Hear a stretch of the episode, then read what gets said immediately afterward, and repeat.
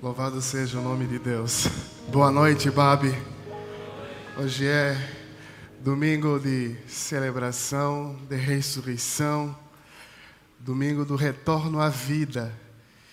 E domingo, inclusive, da gente celebrar essa memória, da gente rememorar e ressignificar a nossa jornada através desses elementos, para a gente continuar a viver.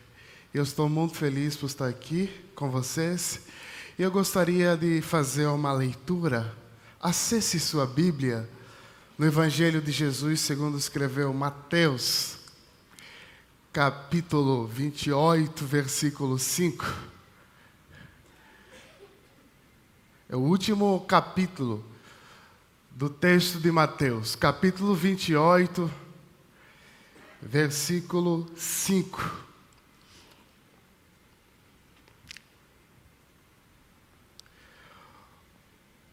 O anjo disse às mulheres: Não tenham medo. Sei que vocês estão procurando Jesus que foi crucificado. Ele não está aqui. Ele não está aqui. Ressuscitou como tinha dito.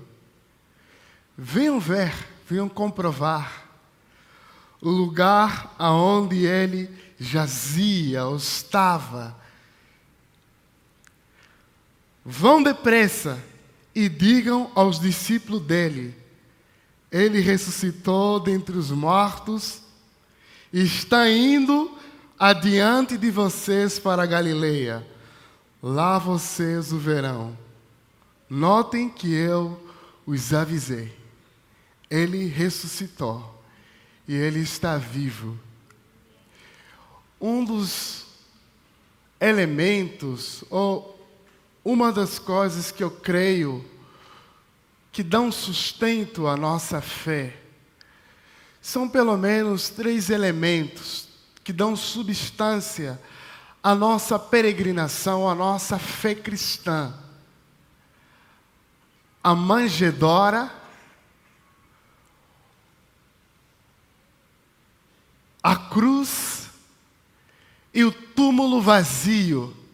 A manjedora, porque nós sabemos que Deus em Jesus se materializou, se fez bebê, se fez homem em carne e osso. A cruz, porque nós sabemos que na cruz Deus morreu. Mas não para por ali. Nós também temos um outro elemento, um outro símbolo da nossa fé, que é o túmulo vazio. Deus rompeu as forças da morte e das mortes. Por isso, não podemos medir a glória do cristianismo olhando apenas na manjedora, sem enxergar o salto da cruz e o culminar do túmulo vazio. O túmulo vazio, ou a ressurreição, ela marca, ela é um divisor de água da história do universo ou da humanidade. A ressurreição, ela é uma guinada na história da humanidade a ressurreição, ela é a resposta para as angústias ou dilema humano. E um dos nossos grandes dilemas é a morte. Todos nós temos consciência que vamos morrer. Todos nós. E isso gera em nós medos, angústias, perguntas já dizem que nós inventamos muita ciência por causa do medo da morte. Da morte, inclusive, com todas as suas irmãs e irmãos. A fome, a guerra, o ódio, as dissensões, as inimizades. Então todos nós sabemos que vamos morrer. E isso é uma angústia humana. Isso nos faz se interrogar, inclusive, o que vem depois da nossa morte. Ou para melhorar, o que acontece com a gente depois de viver. E alguns vão dizer assim: a morte. O que acontece depois de viver? A morte como o fim de tudo. Isso nos coloca numa situação de muita angústia, porque nós somos seres pulsantes por vida. Apesar de termos essa consciência que vamos morrer, no nosso eu mais profundo pulsa por vida. Nós não nos conformamos até a consciência que a vida acaba aqui. Alguns pensadores, inclusive, vão dizer que a vida é essa mesmo, acaba aqui. A vida é essa, termina na morte.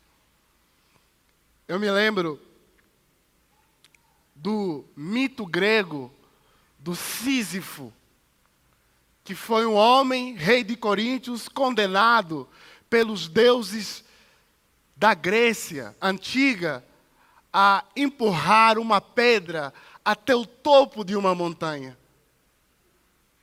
E ele rolava a pedra. E chegou um momento que ele estava cansado, largava e a pedra rolava de novo abaixo. E ele continuava a fazer assim porque foi condenado pelos deuses da Grécia. E ele empurrava, empurrava e a pedra voltava de novo.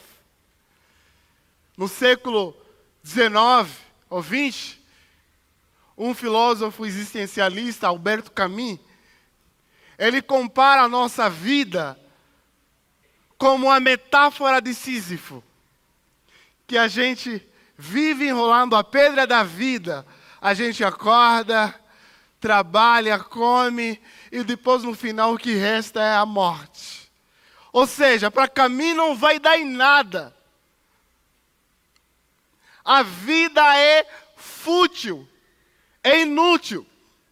Não existe esperança, assim como Sísifo, que rolava pedra e sabia que não tinha como chegar ao topo de uma montanha. Camille falou que a vida é isso. A gente vive rolando a pedra. A vida é um rolar da pedra. A gente come, a gente trabalha, a gente se profissionaliza, a gente cria filho, cria cachorro, mas depois isso não vai dar em nada.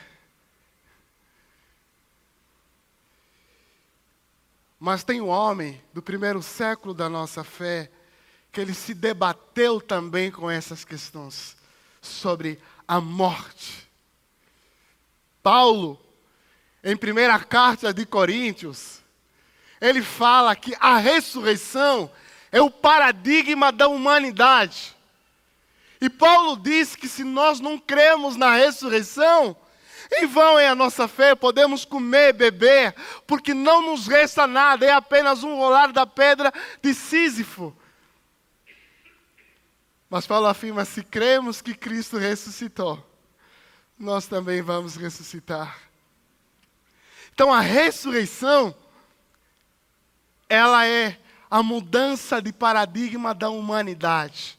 Geralmente, no nosso calendário cristão, a gente conta, né, para quem é do Ocidente, antes de Cristo e depois de Cristo, conta a partir do nascimento. Mas o grande marco da nossa fé é que o túmulo está vazio. O grande marco da nossa fé é que o túmulo está vazio essas mulheres que foram as primeiras a receber a notícia da ressurreição, mesmo vivendo num período aonde o testemunho delas não tinha credibilidade, Deus deu oportunidade para essas mulheres serem as primeiras testemunhas da ressurreição, do primeiro fruto do útero da terra E o texto diz que essas mulheres foram de manhã cedo visitar o túmulo de Jesus, depois que a religião, depois que o Império Romano condenou Jesus por crime teológico, porque foi isso. Jesus foi condenado primeiramente pela religião, e o crime de Jesus era blasfêmia.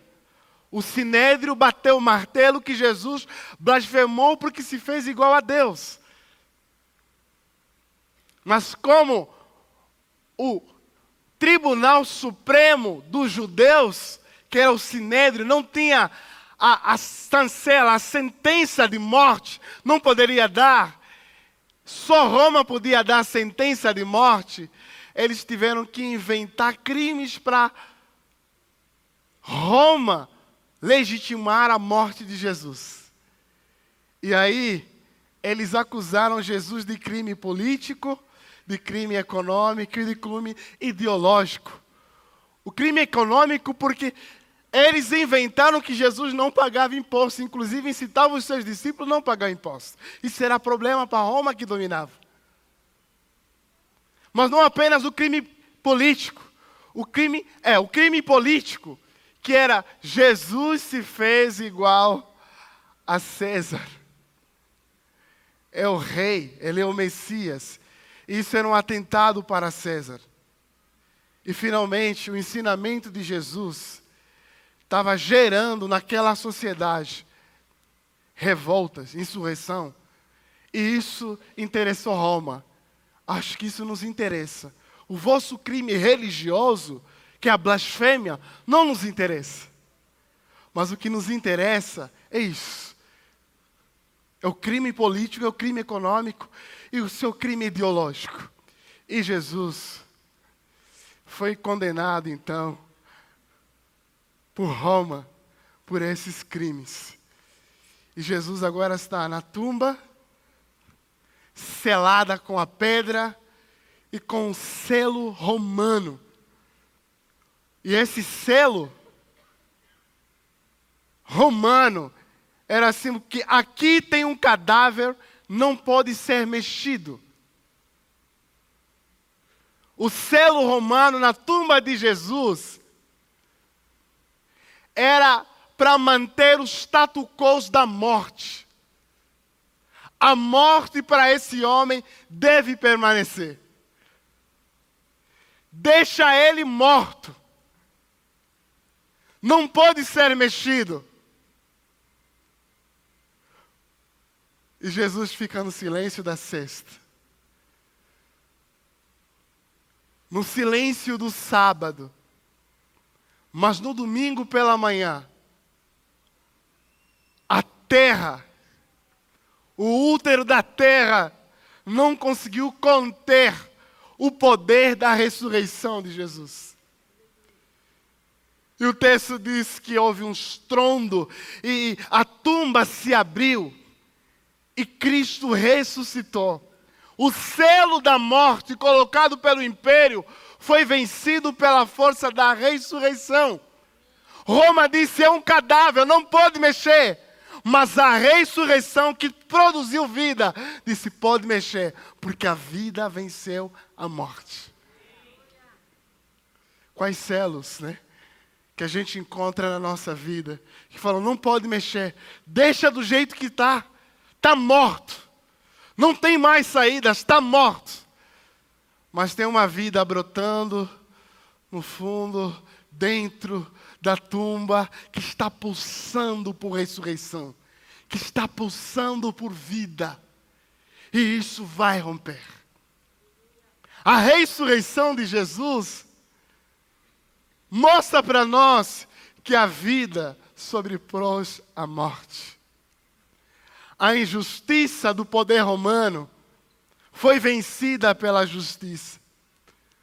O ódio de Roma e dos religiosos foi vencido pelo amor.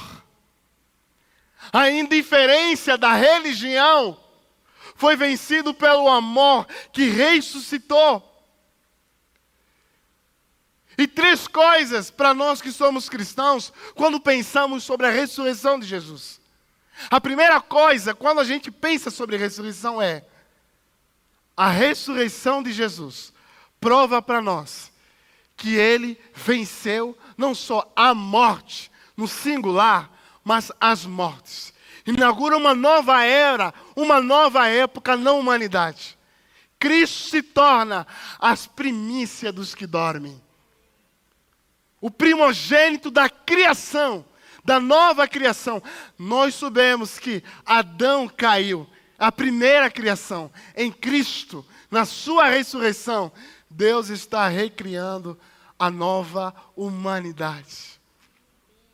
Mas não apenas isso. A morte de Cristo, a ressurreição de Cristo, inaugura na humanidade uma possibilidade de esperança. Que nós, que o mundo, não vai ser mais uma pedra de Sísifo, que a gente rola, rola, rola e não dá lado nenhum. Tem sentido na nossa existência. Inclusive, não apenas na nossa, mas no universo. Porque Ele ressuscita, come pão e peixe e mel. É a natureza sendo redimida. É o universo sendo recriado pelo poder da ressurreição. Por isso é que Paulo fala, né, em texto de Filipenses, que eu quero conhecer a Cristo e o poder da sua ressurreição. E esse poder está renovando a criação, a natureza, o universo. Mas finalmente, o poder da ressurreição de Jesus aponta para nós que não é apenas uma dimensão histórico-escatológica, ou seja, que Jesus ressuscitou, é um fato histórico, mas que nós vamos ressuscitar futuramente. Não. A ressurreição de Jesus nos coloca no mundo, como Paulo falou, que nós já ressuscitamos com Cristo. Nós não estamos esperando a ressuscitação apenas do dia final. Nós ressuscitamos com Cristo. E ressuscitar com Ele significa que nós podemos experimentar nessa realidade a luta contra as forças de morte. A ressurreição de Jesus nos coloca num movimento no mundo de busca por vida. A vida venceu a morte. E nós somos discípulos e discípulas de Jesus, convocado para gerar no mundo um movimento de gerar vida, de ressuscitar. Já podemos experimentar no aqui e agora o poder da ressurreição que opera em Jesus e opera na sua igreja. Assim como a sua ressurreição venceu as forças da morte, venceu as forças da injustiça, as forças do ódio, nós podemos experimentar isso. Através de um abraço, nós podemos ressuscitar sonhos que estavam desfalecendo. Através de uma oração, através da nossa entrega, através do nosso abraço, através da nossa vida, nós podemos gerar no mundo uma caminhada de ressurreição. Participar do movimento de ressurreição no mundo é participar desse movimento de Jesus. A vida venceu a morte. E não apenas a morte no singular, mas a vida venceu as mortes. Quais são as experiências de morte que você enfrenta, que você tem percebido ao seu redor? E como a vida de Jesus pode ressignificar essas experiências de morte. Porque crer na ressurreição é mais do que uma crença num futuro escatológico. Crer na ressurreição é crer no poder do Espírito Santo que habita em nós, que é capaz de gerar vida em todos nós, ao redor de nós. Crer na ressurreição é participar do movimento da vida. É dizer assim: que a vida não vai acabar, a injustiça não vai reinar, o ódio não vai reinar, a indiferença não vai reinar, o amor vai reinar. O amor vai reinar, a justiça vai reinar, a graça vai reinar, a misericórdia vai reinar, porque nós somos o povo da ressurreição. A Roma não tem a última palavra, Roma não tem o último selo, que é o selo do ódio, da condenação, da morte. Quem tem a última palavra é Jesus, palavra de vida eterna, palavra de amor, palavra de graça. Que você se aproprie do poder da ressurreição que está em Jesus e esse poder que ressuscitou a Jesus, que habita em nós, possa gerar em nós vida, vida, vida e vida em abundância. Graça, graça e graça em abundância. Hoje, a gente vai fazer essa memória. Não apenas da sua morte, mas muito mais do que a sua morte, do poder da ressurreição do que isso gerou em nós. Nós não somos mais Sísifo, porque depois da cruz, depois da ressurreição, a vida tem sentido. E a ressurreição é isso. Que depois da ressurreição, a gente pode continuar a cuidar dos nossos filhos. A gente pode continuar a espalhar no mundo sinais de graça de misericórdia. Em lugares onde a vida mingua, onde a vida se apequena, onde a vida se esgota, onde o amor começa a se dissipar. Diz aqui, está aqui o poder da ressurreição presente. Está aqui a graça presente que se manifesta em você e através de você. Que Deus abençoe você nessa noite que o poder da ressurreição possa invadir mais e mais a sua vida, a sua casa, a sua família, no seu trabalho, em toda a sua relação. Que Deus, rique e poderosamente, possa abençoar a sua vida. Amém.